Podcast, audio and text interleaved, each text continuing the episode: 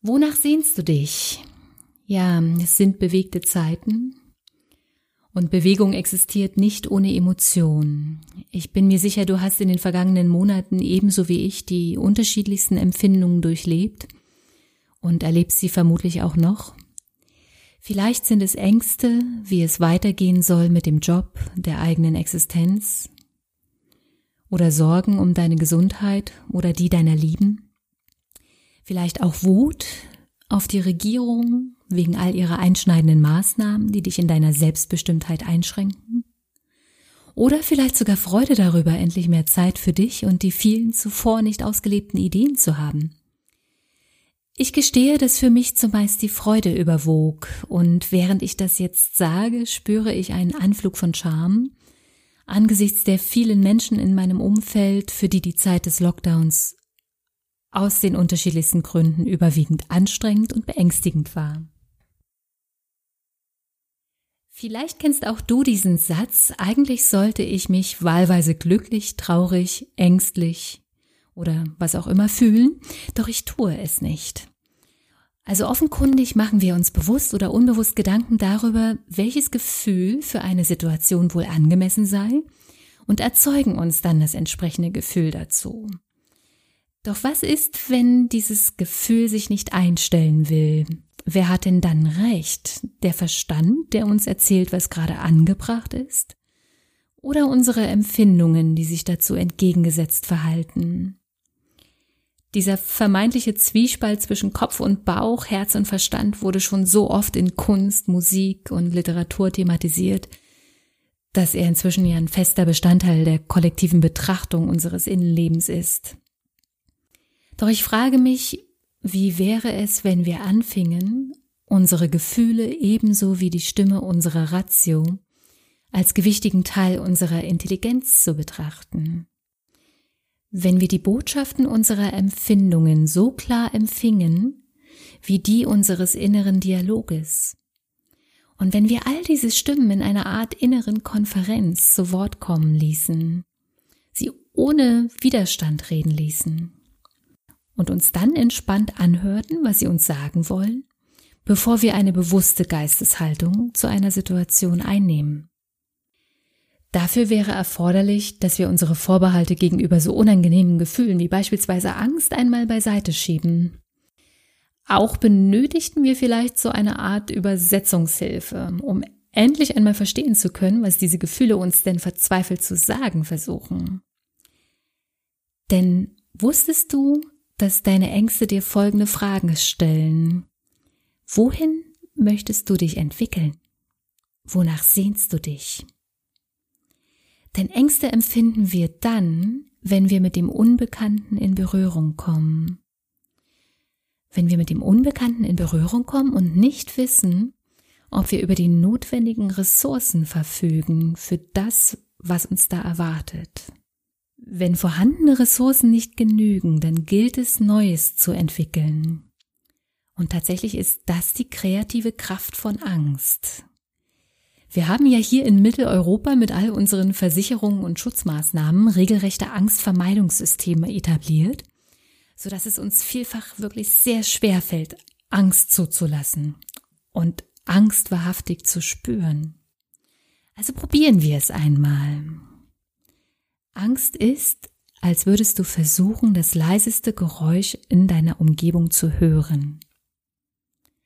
Alles wird still, du spürst die Spannung deiner Hautoberfläche und du wirst dir der Auswirkungen jeder deiner Handlungen gewahr.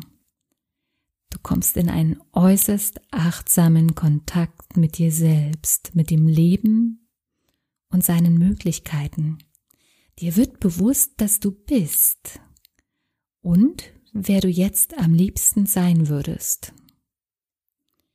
Dieses Neue kommt nicht primär immer durch Aktivität in die Welt, sondern durch genau diese Form von Rezeptivität und Empfänglichkeit. Wenn wir also unseren Angstbotschaften zuhören, geben wir dem Neuen die Chance, sich zu zeigen. Übrigens ist genau dieser Umgang mit Angst auch eine wesentliche Zutat für agiles Arbeiten. Doch wenn es dir geht wie den meisten Menschen, dann ist die Angst wohl vor allem in ihrer hemmenden Kraft bekannt. Denn hier führt sie zur lähmenden Passivität, zu einer Starre, die jegliche Lebendigkeit auszuschließen scheint. Und wenn du sozusagen auf Angst trainiert bist oder dich grundsätzlich verweigerst, Angst zu spüren, dann ist es gut möglich, dass du sie vor allem in dieser Qualität wahrnimmst. Das Wissen um ihre Botschaft könnte deinem Verstand dann helfen, seine Blockadehaltung der Angst gegenüber aufzulösen. Doch Achtung, wir können Gefühle nicht durchdenken, um sie loszuwerden. Es braucht das Zusammenspiel aus Fühlen, Zulassen, Einordnen, bewusst machen.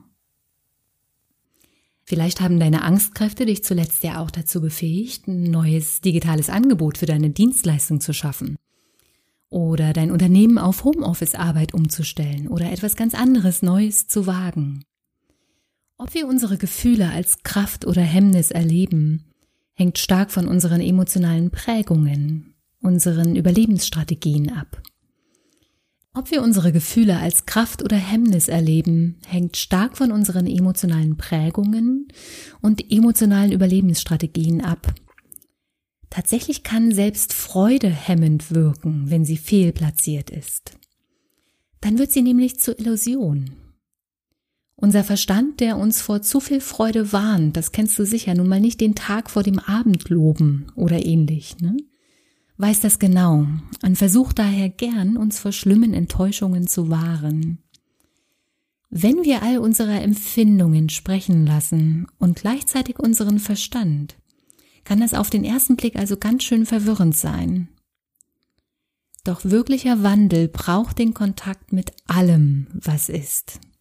Es braucht die Fähigkeit, die eingenommene Richtung, die eigenen Bedürfnisse und Bewertungen immer wieder zu hinterfragen. In die Tat umgesetzt könnte das wie folgt funktionieren. Ich könnte die Botschaft meiner Freude wahrnehmen, welche mir mitteilt, dass ich dem lang gehegten Bedürfnis nach Ruhe, nach Zeit für tiefergehende Recherchen, für Bewusstseinsarbeit endlich nachkommen kann. Gleichzeitig würdige ich die rationale Stimme in mir, die sich keiner Illusion hingeben mag, denn das möchte ich auch nicht. Mein Verstand bekommt dann den Auftrag, weiterhin wachsam zu sein, während ich mich der Erfüllung meiner jetzt vordergründigen Bedürfnisse widme und mir die Erlaubnis gebe, den freudigen Zustand zu genießen. Und was mache ich mit der Scham, die sich als Reaktion auf meine Freude zeigt? Ich weiß um ihre innere Fragestellung. Wer möchtest du sein?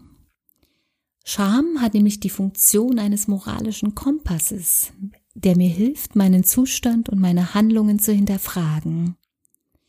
Ist es also angemessen, Freude zu verspüren, während viele andere leiden? Wahrscheinlich kann diese Frage wohl jeder nur für sich beantworten. Ich bin dankbar, dass sich meine Scham meldet, denn sie bringt mich in Kontakt mit meiner Demut. Und sie ermöglicht es mir, meine Werte zu überdenken. Mit Gewissheit kann ich sagen, dass es nicht in Ordnung wäre, Freude zu verspüren, weil andere leiden. Doch es widerspricht nicht meinem Wertesystem, in Kontakt mit meinen Ressourcen zu sein, während andere leiden. Im Gegenteil, ich finde, das ist sogar viel besser als mitzuleiden, denn schließlich bin ich so ein vermutlich viel besserer Ansprechpartner und viel eher auch eine Inspiration für andere.